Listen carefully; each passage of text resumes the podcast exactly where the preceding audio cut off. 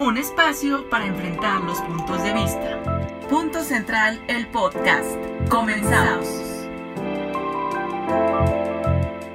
Bienvenidos a Punto Central. Estoy muy contento de estar el día de hoy con ustedes y con los panelistas que me acompañan esta noche. Como todos los lunes, vamos a debatir y a discutir temas de la agenda que a usted y a mí nos interesan demasiado. El día de hoy tendremos a un invitado especial que decidimos invitarlo porque es un gran tema en el que todos debemos de estar enterados y queremos hacer también una invitación para compartir todos los datos referentes a la Auditoría Superior del Estado. Para eso hemos invitado al licenciado Héctor Acosta. Héctor, bienvenido a Canal 28. Gabriel, al contrario, gracias por la invitación. Nos da muchísimo gusto que estés aquí con nosotros. Muy amables.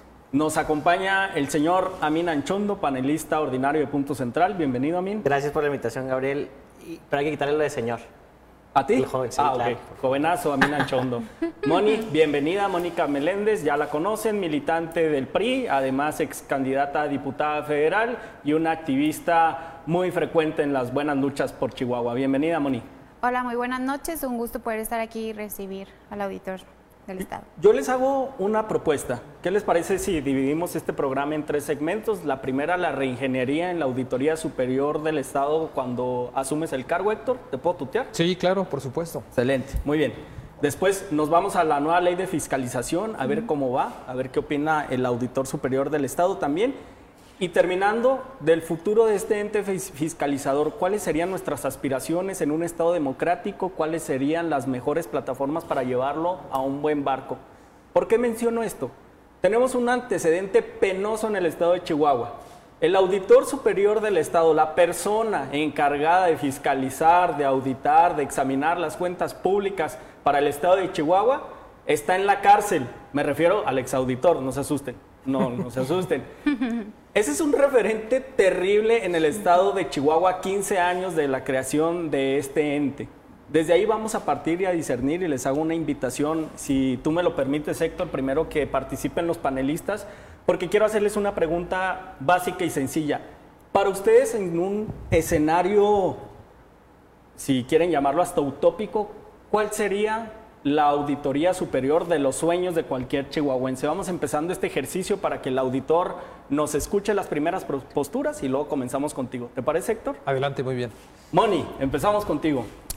Pues mira, yo creo que más que nada, este, eh, más que señalar a alguna persona, alguna institución o algún este organismo, yo creo que más que nada debemos de ser nosotros mismos nuestros propios auditores, ¿no? Este, no dejar llevar las cosas tan arriba o tan eh, encaminadas hacia una situación en la que no es correcta. Creo que si cada uno de los ciudadanos tuviéramos esa conciencia de ser nuestros propios auditores en las acciones que hacemos, no nada más en el ejercicio público, sino también en el ejercicio privado, este, y de esa forma, pues bueno, yo creo que pudiéramos evitar muchas cosas y es parte de la inserción de valores, de la inserción de responsabilidad social que necesitamos tener eh, como personas, como ciudadanos, y que de esta forma es como vamos a ir impulsando a que Chihuahua tenga mejores personas, mejores profesionistas y mejores servidores públicos, ¿no?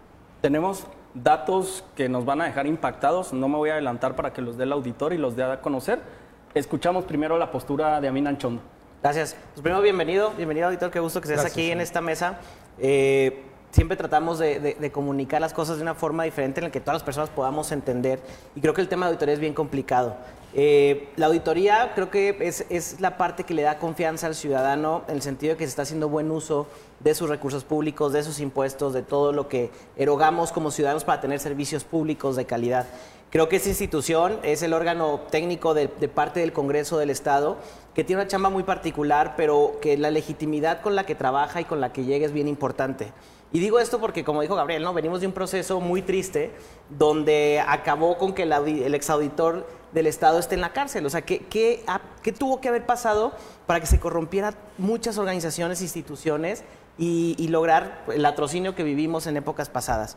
Y entonces inicia una reconstrucción de esa legitimidad y de confianza con la propia institución. Yo como me lo imagino, pues como está pasando en Chihuahua, hay que reconocerlo, el proceso de selección del Auditor Superior del Estado lo reconocen en todo el país porque no, no es designación de nadie, ni incluso una terna únicamente en, la- en el Congreso. Se hizo un proceso de selección donde se seleccionó un comité seleccionado- seleccionador de los que entrevistaron a muchas personas que aplicaron en un proceso donde los criterios eh, en cuestión de méritos técnicos, este, de confianza, de, eh, de visión de lo que es la propia auditoría, pues hizo que seleccionaran en este caso a usted. Esto te, te, crea una legitimidad importante en la institución y además pues con todo lo que viene y el proceso de reconstrucción de esto.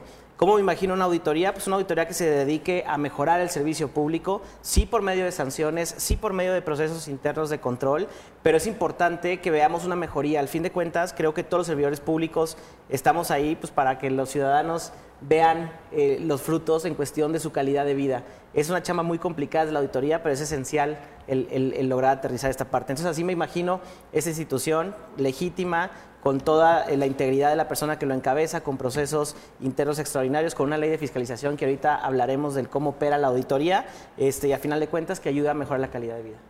La auditoría, la imagen de la auditoría estaba muy golpeada y parte de ello fue porque se fincó con base en el servilismo y en la voluntad del pasado gobernador. ¿Cómo cambiar estos paradigmas, Héctor, cuando tú llegas al cargo y qué es lo que te encuentras al, al asumir esa posición? Bueno, muchas gracias, este, Mónica, Amin, Gabriel, gracias por la, por la, invitación. A ver, primero yo quisiera decir qué es la auditoría para tenerlo en términos globales. Yo lo, yo lo diría de forma muy sencilla. Es el órgano técnico encargado de vigilar cómo se gasta el dinero del presupuesto, tanto en los municipios como el Estado. Así de sencillo. Vigilar que el gasto esté pegado a la ley. ¿Cuál es uh, la visión que tengo yo acerca de la, de la auditoría? Siempre he pensado que las eh, personas, como las instituciones, tienen un prestigio. Una institución va generando un prestigio, un prestigio. Cuando ustedes escuchan, por ejemplo, hablar acerca del INE, acerca del INEGI, son instituciones que a lo largo de muchos años han ido adquiriendo fortaleza institucional igual que cuando hablamos respecto de una persona. Cuando nos dicen el nombre de una persona, inmediatamente nos acordamos de una característica principal de, de, esa persona. Pues así las instituciones. Yo creo que en el caso de la Auditoría Superior del Estado, por el antecedente que dabas, Gabriel, estaba lamentablemente en una situación de desprestigio porque simplemente su titular pues está bajo proceso penal, no en relación con un acto, sino con una serie prácticamente que supera la decena de actos de corrupción que se eh, ejecutaron dentro de la auditoría. ¿Y por qué digo que se ejecutaron? Porque ya tenemos uh, por lo menos una sentencia relacionada con claro. estos actos, actos de corrupción. Luego, eh, ¿cuál es el diagnóstico? ¿Qué fue lo que, lo que encontramos cuando, cuando llegamos a la Auditoría Superior del Estado? Bueno, pues los datos uh, son muy, muy alarmantes. Este, se han gastado en los últimos 12 años cerca de mil millones de pesos en presupuesto. Y esto, este presupuesto, mil millones en 12 años, ha traído como producto solamente 13 sanciones a servidores públicos municipales. 12 de, ellas, de esas sanciones han sido exclusivamente amonestaciones. La amonestación no es otra cosa más que un oficio donde le dicen a alguien que está sancionado con una amonestación. Esa es toda la trascendencia de, un, de una amonestación y una sanción económica de 134 mil pesos. Es decir, se invirtió en la auditoría mil millones y no sé si se recuperaron porque esa es otra etapa, se sancionó a un servidor público con, con 134 mil pesos. Eso por el lado de los resultados a nivel municipal. A nivel estatal, teníamos únicamente alrededor de siete servidores públicos que enfrentaban una denuncia administrativa. Ahorita en, palabras sencillas les digo la diferencia entre denuncia administrativa y penal. Y entonces solamente se habían iniciado procedimientos y sancionado a siete servidores públicos de gobiernos del Estado en 12 años de la creación de la Auditoría Superior del Estado. Eh, ¿Qué es una sanción administrativa? Es un procedimiento en la que el servidor público tiene, tiene como consecuencia de sanción, puede ser una multa, una amonestación, como ya dije, una suspensión temporal, una destitución o, lo más grave, una inhabilitación para que ocupe cargos públicos por un periodo determinado. También puede incluir una multa o la reparación del daño, que eso es lo que más le importa al Estado. Claro. Entonces, si se fijan ustedes, mil millones de pesos con estos resultados. Ese es el diagnóstico que, que, tuvimos cuando llegamos a la auditoría. 12 años y solo se habían iniciado siete procedimientos. Siete procedimientos de servidores públicos estatales. ¿Y ahora, Héctor? Bueno, en lo que llevamos al frente de la auditoría, de diciembre a la fecha, presentamos uh, a, nivel, a nivel de cuenta pública 2016 45 denuncias ya y de la cuenta pública 2017 9. Es decir, 54 procedimientos en 7 meses contra 7 en 12 años. Siempre hemos tratado de ser bien sinceros aquí en Punto Central, reconocemos quién hace un buen trabajo, criticamos a quien no lo hace y en este sentido quiero hacerte una pregunta, Héctor. ¿Has recibido tú alguna llamada de un funcionario de parte del Partido Acción Nacional, que es quien ostenta el poder ahorita, para evitar auditar alguna cuenta, para portarte bien con algún funcionario del mismo gobernador? Te lo digo abiertamente, Gabriel, no he recibido llamadas en ese sentido.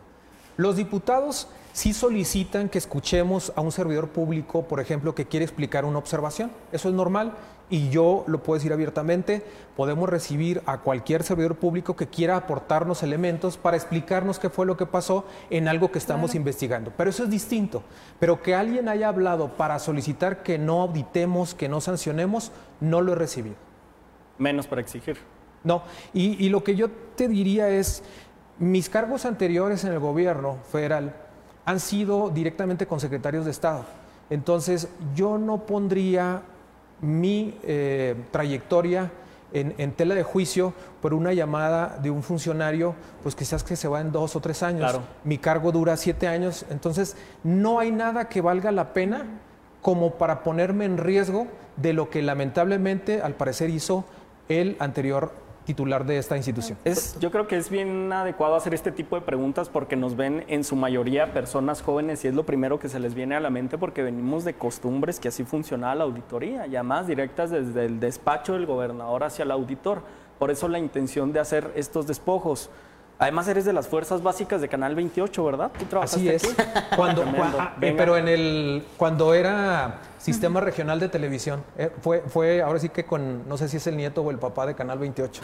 Así es. Auditor, aquí a mí me surgió una pregunta y siempre soy muy filosofal en las cosas, pero ¿por qué pasa esto? Porque había un contexto de que la ley estaba mal, porque hay veces que las leyes las hacen mal para que no se pueda proceder, para que no se pueda hacer bien la chamba en cuestión de auditoría, de revisiones, de inspecciones, o porque había una persona que no le interesaba hacer las cosas bien.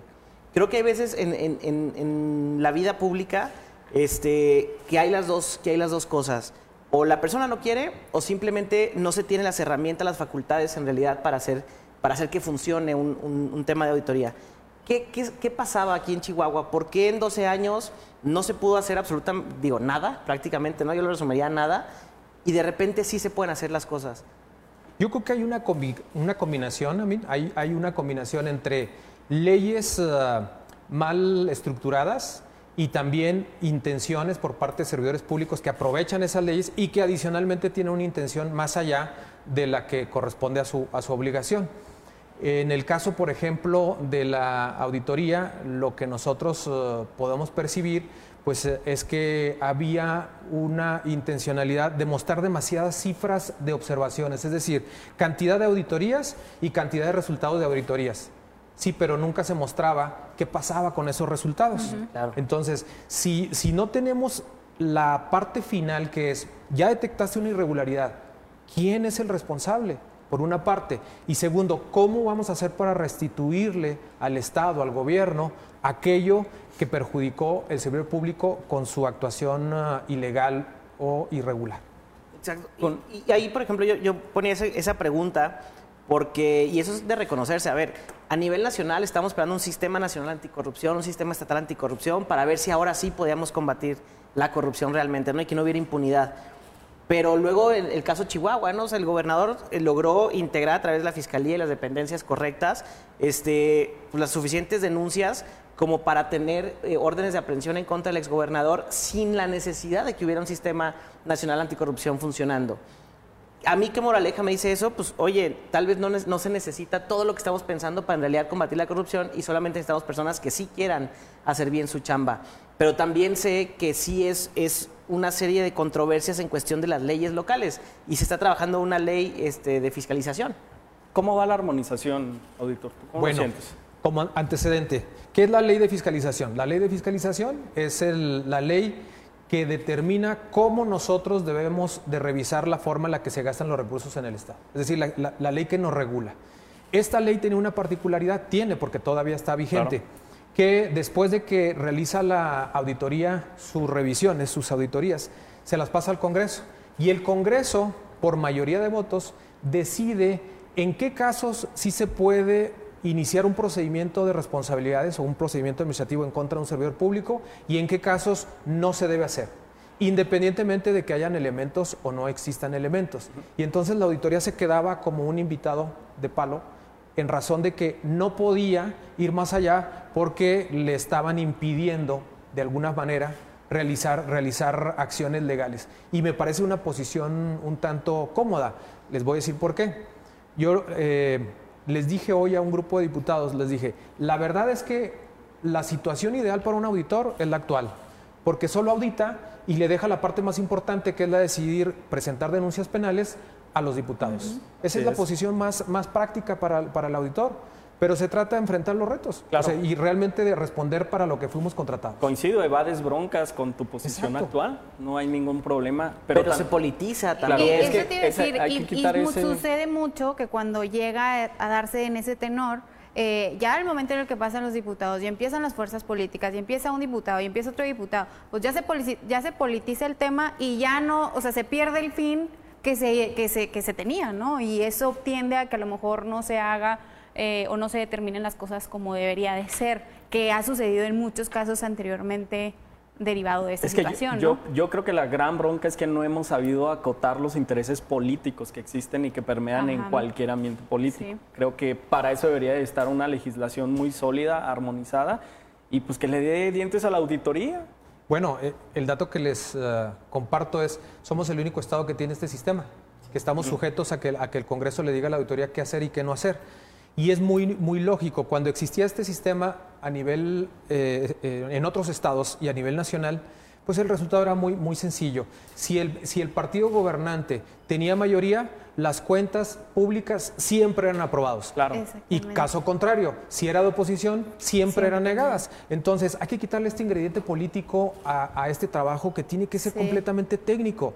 Son personas con gran experiencia, las que tienen y conocimientos, las que tienen que analizar cuándo hay una violación a la ley, cuándo hay desvío de recursos. Y no debe ser una revisión de carácter político, de primero dime de qué partido es el servidor público al que vamos a sancionar y luego te digo el resultado. Y que en la auditoría también estén los mejores perfiles y que no se convierta en una sucursal del partido de compromisos. Actualmente, ¿cómo integraste tu equipo, Héctor? bueno, lo que hicimos fue integrar en el primer nivel a personas que por lo menos tienen 10 años de experiencia en materia de combate a la corrupción, transparencia y fiscalización. Tenemos entre ellos a cuatro excontralores federales de diferentes instituciones. Tenemos a una excontralora de la Secretaría de Economía Federal, tenemos a un excontralor del SAE, que ahora es el Instituto para devolver al pueblo lo, robado. sí, tenemos a, jóvenes, esto es muy formal. tenemos, tenemos a, una ex eh, titular de, perdón, de contralora a nivel nacional del CIDE, ¿sí? Este, y tenemos a un exauditor también eh, contralor federal de la CONADE. Entonces, pero aparte de eso, quienes están en general participando con nosotros, entre ellas, por ejemplo, una, eh, una, excelente colaboradora, Alejandra este, Rascón, ella estuvo en la terna para ser la secretaria técnica del Sistema Nacional Anticorrupción y es de Chihuahua. Y ella, bueno, no quedó como, como secretaria, pero estuvo en la terna, se incorporó aquí con nosotros y prácticamente todos los que hemos invitado tienen una gran experiencia en esta materia. Y adicionalmente, les, les, eh, les digo, lo, hicimos una reciente convocatoria a estudiantes de la Facultad de Derecho y nos recomendaron a 10, ahorita ya son un poquito más, pero a 10 de los mejores promedios de la facultad. Requisito este, principal, promedio de 9 como mínimo. Bien, me la ganaste, apenas te iba a preguntar de eso. lo, vi en redes sociales y me llamó muchísimo la atención. De hecho, te pregunté también ahí. Hemos visto mucha, eh, bueno, yo también lo veo a través de redes sociales, pero he visto que se le ha metido por parte de la auditoría mucho auge a esta relación con sociedad civil, con universidades y demás. Hoy vimos que también firmaste un convenio con Fundación Colosio. Así es. Para el tema de rendición de cuentas de los municipios, ¿no? Y eso está bien, porque eso habla de que están, están trabajando sin importar una cuestión política, una cuestión partidista y que, están generalizando. porque en aras de mejorar la relación del auditor o la imagen de la auditoría, pues se necesita una figura madura que tenga la capacidad de diálogo con las distintas fuerzas políticas.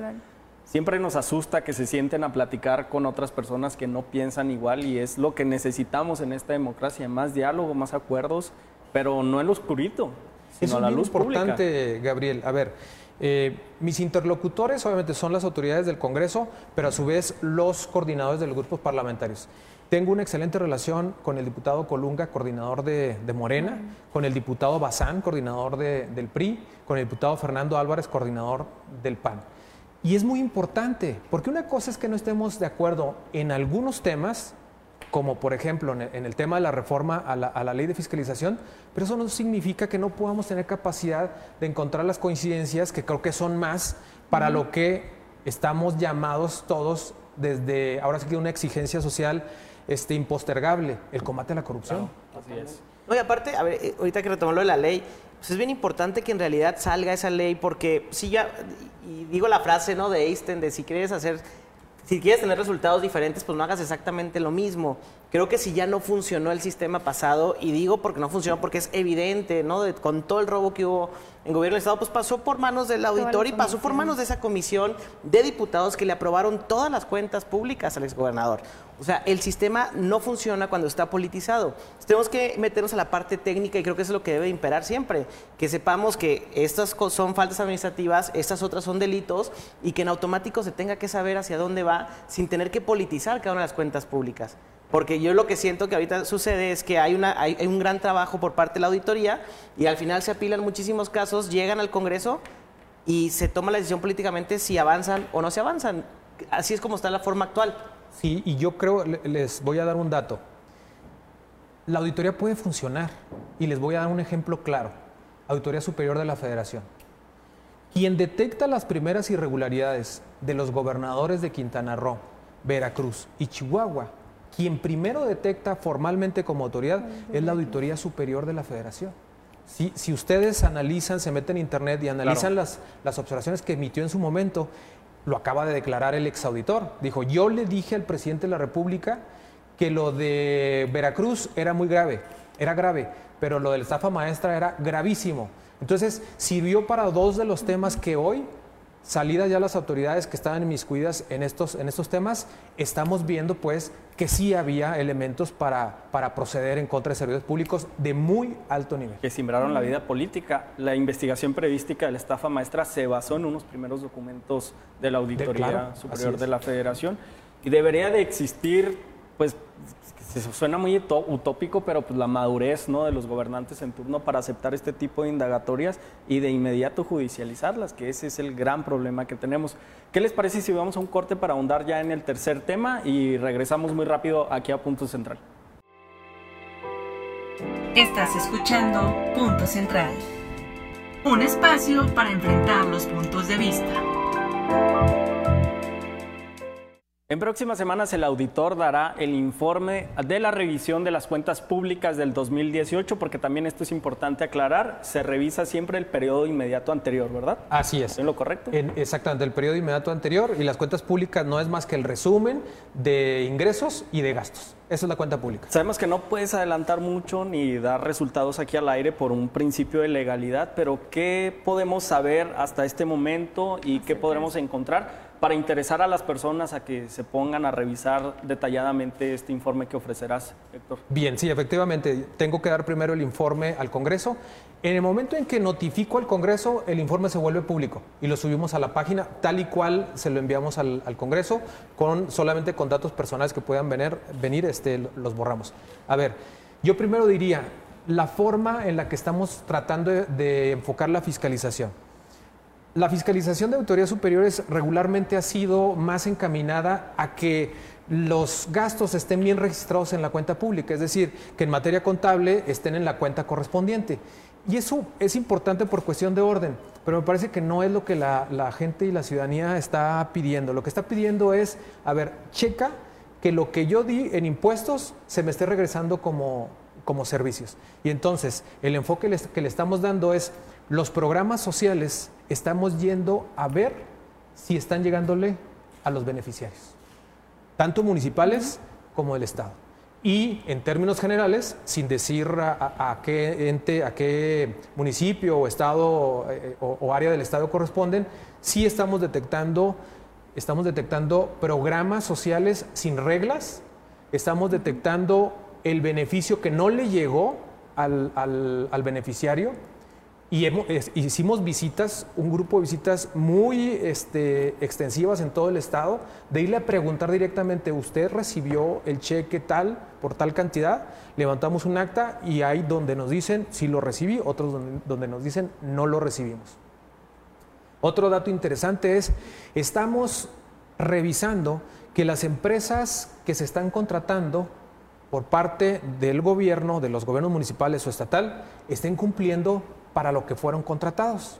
Es decir, por ejemplo, si fueron contratados para dar servicios públicos, que se dan a través en muchas ocasiones de empresas privadas, pues iba a ir a verificar que el número de personas, de empleados que dijiste que me ibas a poner a disposición del municipio existan que el rol de actividades que tenías que cumplir haya sido cumplido, ¿sí? Y que la extensión o la actividad específica que tenías que reportarme haya un proceso de verificación y que realmente se esté, se esté verificando. Entonces, esto es lo que yo he llamado como una auditoría con carácter más social. Desde todas las áreas del gobierno podemos empujar algo que vaya en beneficio directo al ciudadano. Y yo creo que la auditoría lo mejor que puede hacer es eso. Totalmente.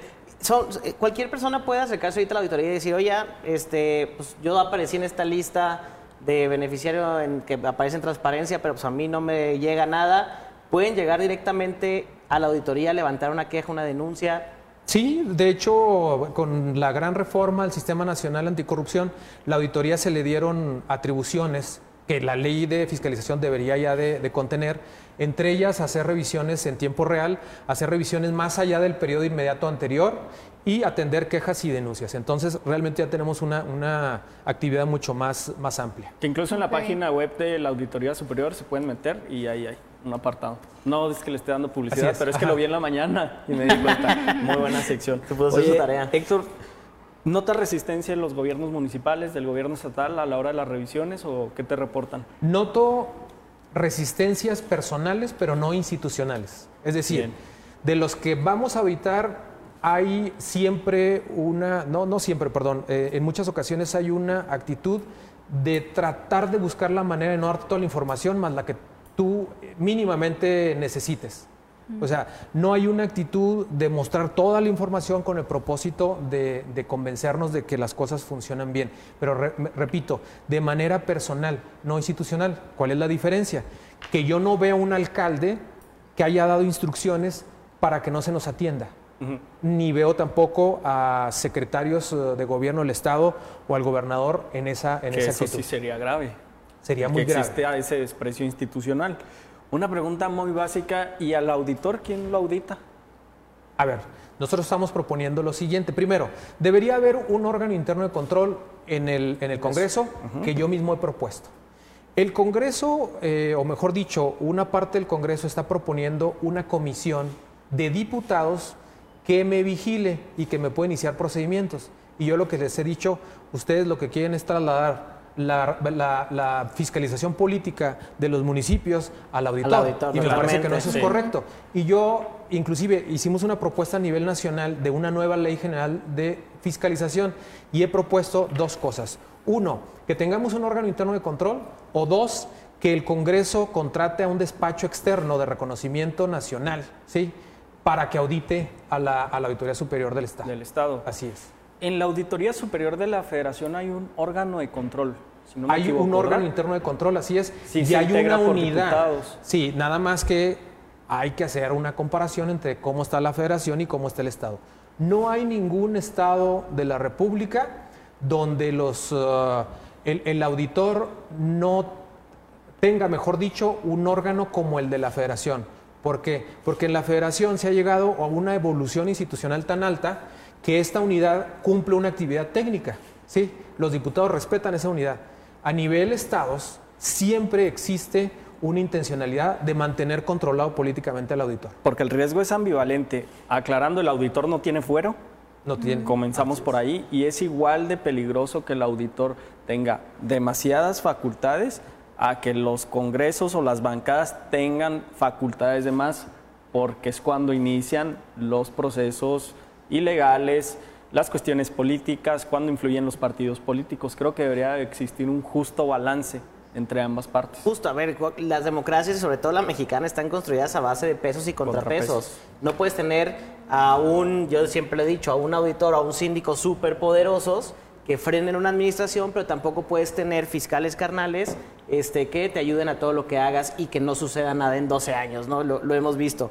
Y este sistema eh, creo que hay que cambiarlo. Obviamente la auditoría siempre será una- un organismo técnico del Congreso, este, pero sí necesita tener autonomía en cuestión de decisión sobre qué sucede con un expediente, que si claramente es un delito, porque aquí hay un robo este, intencional o hay un peculado, pues se vaya directamente a la fiscalía y no a que decidan políticamente qué suceda con esos casos. Entonces yo sí creo que, que esto debe de, de- de evolucionar a esto que ya los 30, hay 31 estados que evolucionaron excepto Chihuahua, este, y creo que es importante pues que todos tengan esta visión, ¿no? Y que no sea un, un proteccionismo, sino un cómo mejoramos el servicio público realmente y que cada quien haga la chamba que le corresponde para volver a ganar la confianza de la gente. Porque ahorita tú preguntabas, oye, ¿quién revisa el que revisa? Y al rato va a ser quién revisa el que revisa el que revisa. Sí. El tema es, si empezamos a hacer la chamba institucional correcta, la confianza va a volver y el servicio público se va a acotar a lo que nos corresponde a cada quien. Cabe aclarar que en la Ley de Auditoría Superior del Estado hay arábigos que contemplan sanciones pecuniarias e incluso penales contra el auditor. ¿no? Así Si es.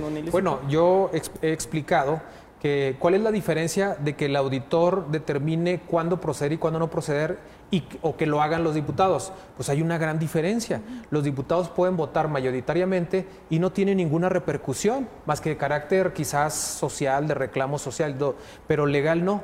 El auditor, el auditor si lo hace, tiene consecuencias legales que pueden ser administrativas o penales. La solución de quién, quién vigila al policía, ¿sí? O sea, quién vigila al policía del policía, siempre tiene que terminar en que tiene que ser un órgano técnico.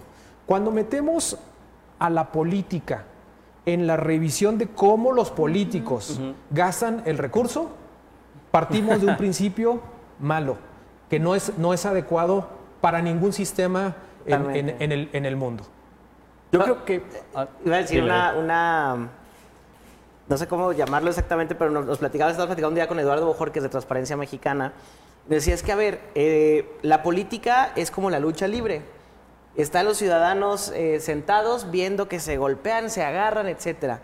Pero hay un problema, ellos saben exactamente qué va a pasar y cómo va a pasar y saben qué llave va a ganar cada quien, incluso los rounds, cómo se va a ganar cada quien.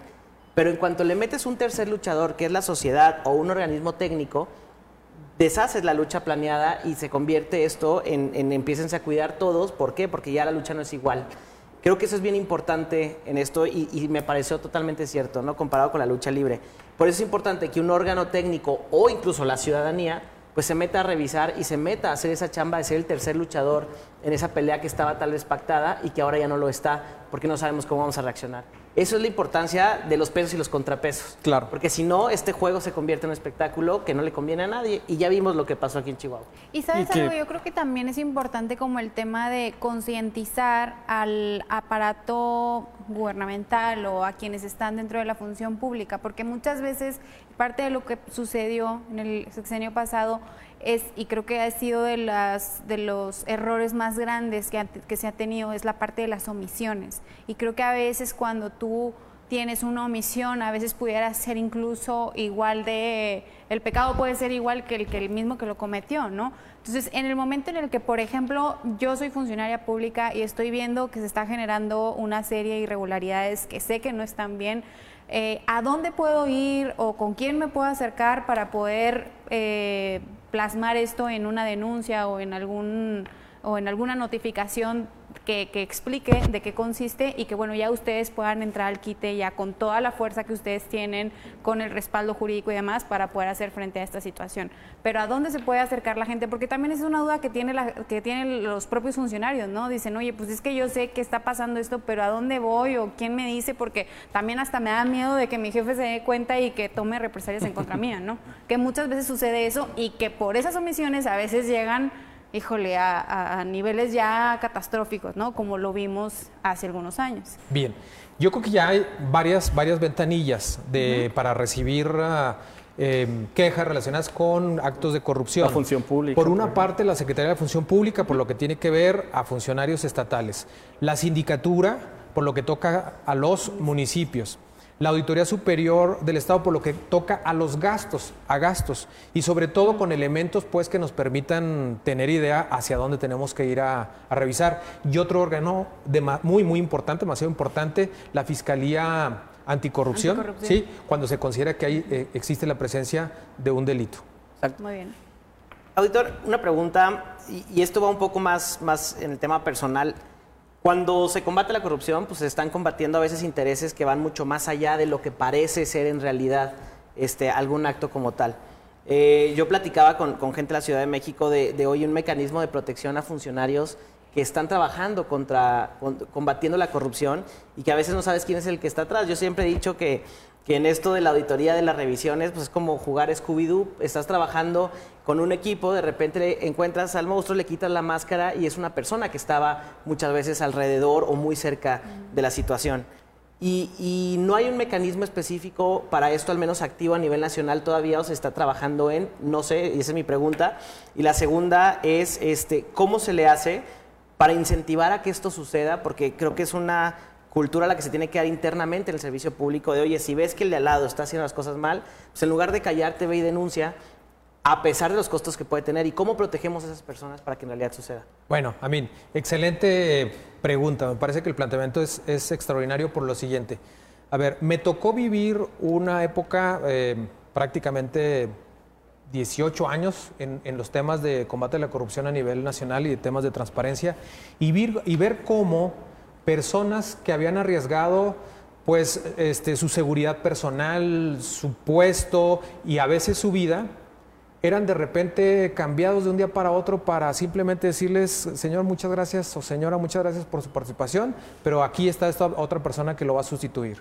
Algunos de los que, por ejemplo, hoy se incluyeron en, la Auditoría Superior del Estado, uno de ellos, por ejemplo, quien maneja la coordinación de, de los temas penales, es uno de los que intervinieron para llevar a la cárcel al exgobernador de Tamaulipas, Eugenio Hernández. Fue uno de los abogados que armó el expediente para, para ese propósito. Y bueno, lamentablemente en México, primero no hay un servicio civil de carrera que funcione, que premie a quien, eh, a quien realmente da resultados, ¿sí? Eso tiene que ser ya más por una actividad propia de estar buscando nuevos espacios, pero no porque la carrera te vaya llevando y protegiendo por tus resultados. Entonces, hay pocos incentivos para eso. ¿Cómo hacerlo? Hay que crear leyes para, que esto lo protejan. Yo intenté que en la ley de, en la ley de fiscalización se estableciera la oportunidad de que los servidores públicos de la auditoría tuvieran un seguro legal para cuando esos poderosos que son investigados, que tienen poder los políticos tienen poder económico y político. no, es, no es una delincuencia común y corriente, porque la delincuencia común y corriente nada más tiene a veces poder, poder material, pero acá estamos frente a personas que tienen poder económico y político y a veces hasta influencia social. ¿Cómo proteger a los servidores públicos que están encaminados y cuya tarea es estar investigando a estos grandes personajes? Claro, exacto. ¿No existe un mecanismo entonces? No, así como existe el mecanismo de protección a periodistas, se ha venido trabajando y es algo que nosotros hemos querido impulsar con muchas asociaciones civiles en México, llámese Mexicanos contra la Corrupción y la Delincuencia, Mexicanos Unidos contra la Delincuencia, Transparencia Mexicana, etcétera, para conformar un mecanismo de protección a los servidores públicos que denuncian actos de corrupción. Sería interesante. Porque lo, perder el trabajo creo que es lo menos que sucede a veces cuando te lanzas como Juan Escutia a hacer algo por tu país. Entonces sí necesitamos muchísimos Juanes Cutias y esto se hace incentivando y protegiendo a estas personas. Claro. Creo que es indispensable que la auditoría no se convierta en pieza de una sola persona. Me voy a escuchar muy neoliberal, pero es importante que se fortalezcan las instituciones, que se, se hagan más robustas las leyes para evitar que pase lo que sucedió con el exauditor. Yo invitaría a todos a dar sus conclusiones porque como siempre el tiempo se nos agota muy rápido aquí en Punto Central para pasar al siguiente bloque. Si gustas comenzamos contigo, Mónica. Te escuchamos. No, pues yo nada más eh, agradecer al auditor el tiempo que se da por acompañarnos en este programa y bueno, pues felicitarlo por el trabajo que ha hecho la auditoría. Es un trabajo que se ha notado, es un trabajo este, que bueno, por las propias estadísticas que se, han planteado, pues se ve eh, las observaciones que ha estado haciendo y el, trabajo que ha venido implementando para procuración de, de la justicia en materia de corrupción y en materia de de, hacer las cosas bien, ¿no? Que eso es lo que, lo que más queremos los ciudadanos, que quienes están hoy en el servicio público, que los recursos que van destinados a cierto eh, rubro, pues realmente tengan efectividad y realmente lleguen a donde tengan que llegar, ¿no? Entonces, en ese tenor, pues felicitarlo y pedirle a la gente que nos siga a través de las redes sociales de Punto Central por Facebook. Pensé que me ibas a ganar el gran anuncio que tenemos el día de hoy, pero adelante, amigo. No, auditor, pues muchas gracias y, felicitarlo por el trabajo que está haciendo. Yo sé que no es fácil aventarse estos tiros que pueden ser históricos en el sentido de cambiar, reformar la ley y, cambiarla a un tema más moderno, reformar la institución, eh, ser el primero seleccionado por un por un sistema creado aquí en Chihuahua que ha sido valorado y presumido en todo el país. Creo que eso, es, eso lo, debe enorgullecer mucho a usted y mucho a los chihuahuenses por, por este tipo de, actos. ¿no? Eh, la confianza en las instituciones y como en la vida se gana durante toda la vida y se pierde en un segundo entendemos que llegó una institución muy desacreditada y que ha venido trabajando para eso, eh, lo que lo podamos apoyar y al menos en lo personal, eh, pues hemos encontrado las puertas abiertas en todo momento, una visión de capacitar, una visión de mejorar a muchos servidores públicos, eso es lo que vale muchísimo la pena y que lo que venga y lo que siga, pues, lo, lo siga haciendo con ese mismo valor y ese mismo entusiasmo de hacer un bien por este país a pesar de los pesares. Te agradecemos mucho la presencia aquí, Héctor. Muchísimas gracias. Cabe mencionar que lo invité a través de un inbox. Es bueno que el auditor utilice más redes sociales y fue muy rápido. Te agradecemos mucho, Héctor. ¿Algún mensaje que tengas para las personas? No, nada más agradecerles y reconocerles que tengan estos espacios de discusión. Yo creo que la solución a los problemas eh, sociales es llevarlos a un punto de discusión donde haya ideas. Que las ideas valgan no por quien las dice, sino por el propio peso de las ideas. Entonces, yo creo que hay, que luchar para eso. Muchísimas gracias, auditor. Y la gran noticia es que ya estamos en Spotify, estamos aprovechando todas las plataformas digitales a nuestro alcance. También estamos en iTunes, nos pueden encontrar como punto central. Ya a partir de la próxima edición les pasaremos aquí un pequeño link y un cintillo para que nos puedan escuchar cuando van al trabajo, cuando se despierten. Sería bueno que utilizaran estas plataformas. Vamos a un corte, regresamos. Auditor, muchísimas gracias por venir a Punto Central. Un corte y volvemos. Muchas gracias.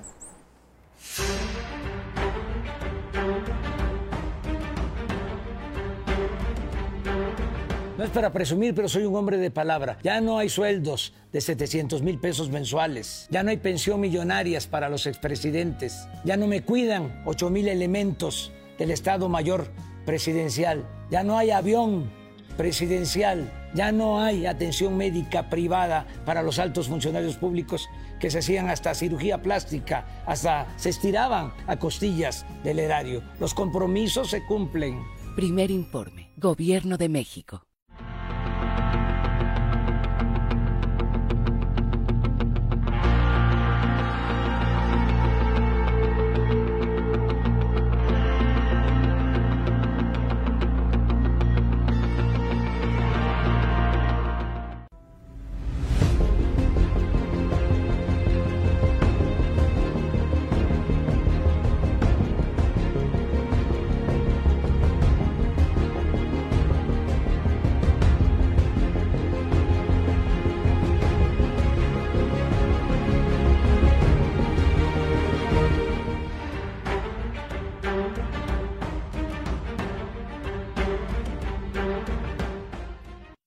Central siempre le vamos a dar espacio a jóvenes destacables, a jóvenes que quieran emprender por el bien de Chihuahua y por el bien de México. Y el día de hoy recibimos a nuestro amigo Luis Donaldo Salais. Él es fundador de México Ya.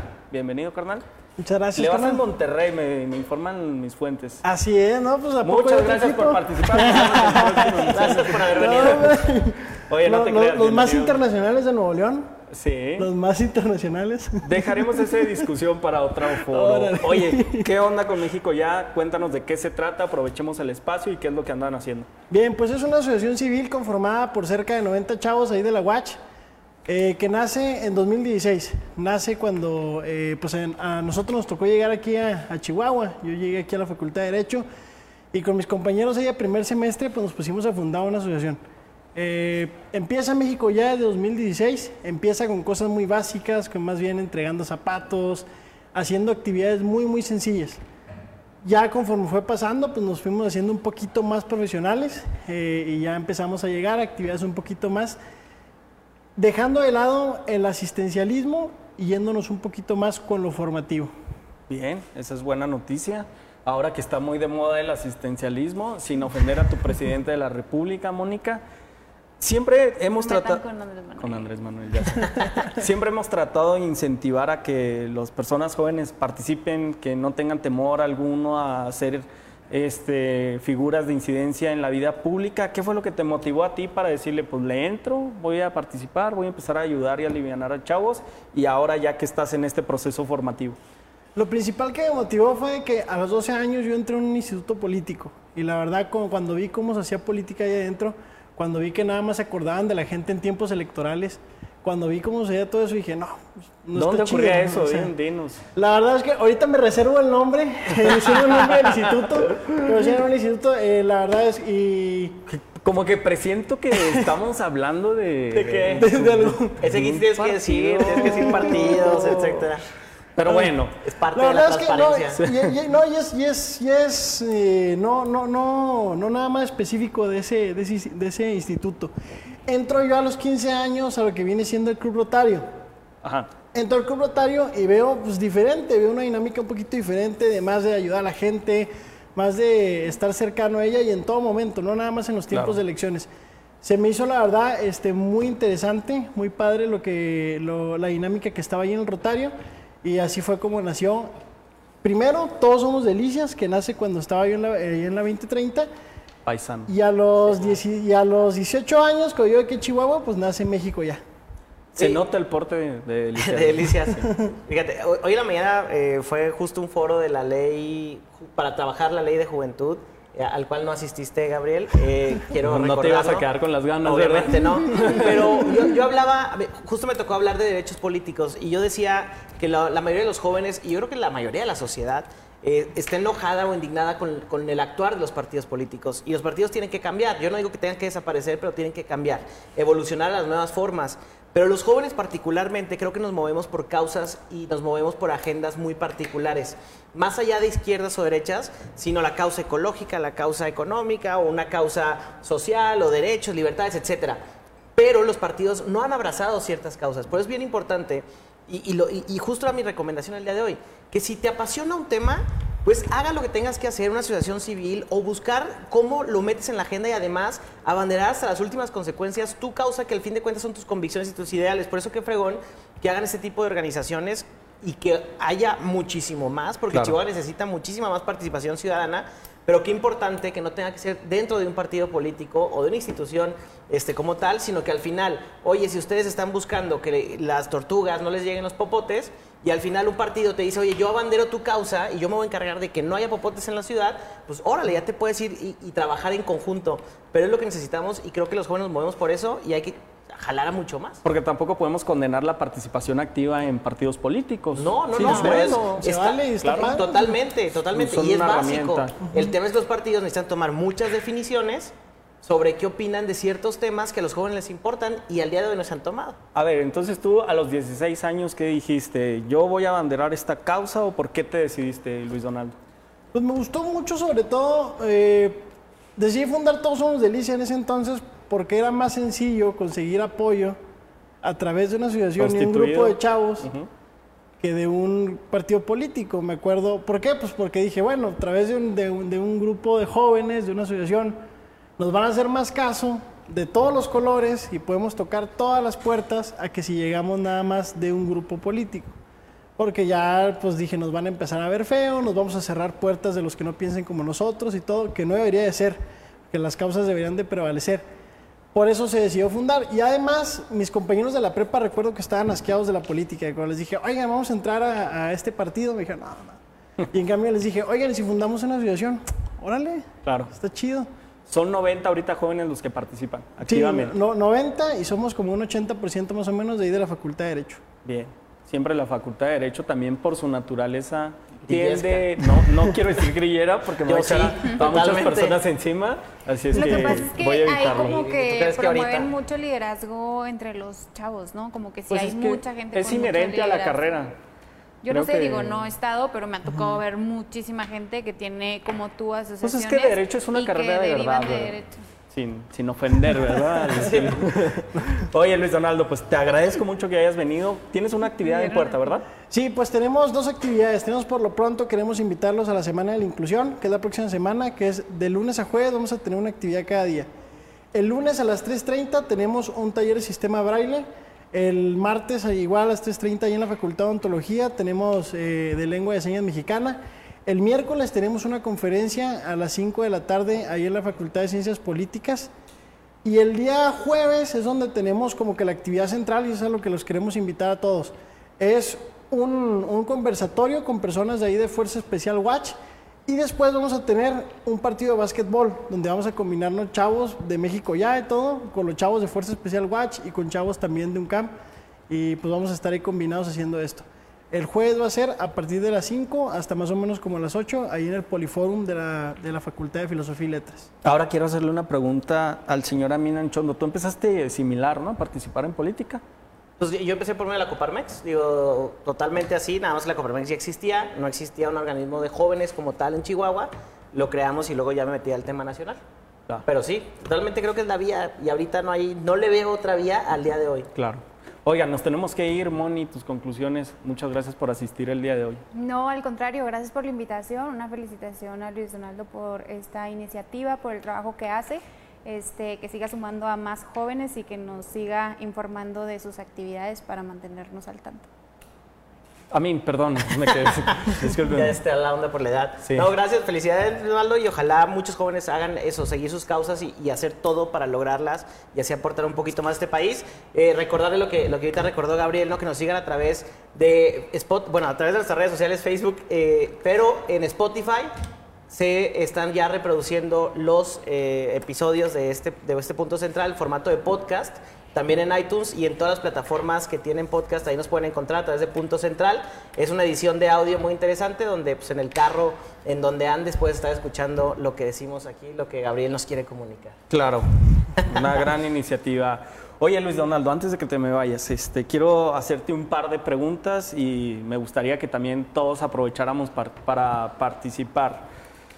¿Hacia dónde crees que deben de ir los partidos políticos en cuanto a la inclusión de los liderazgos como tú y como muchos más que hay en el estado de Chihuahua?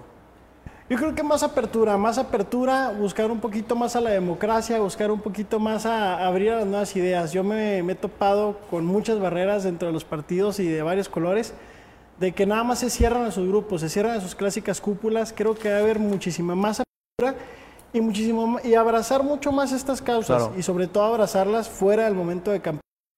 Importante, ¿Qué te, qué ha parecido la actuación de los días del primer informe de gobierno?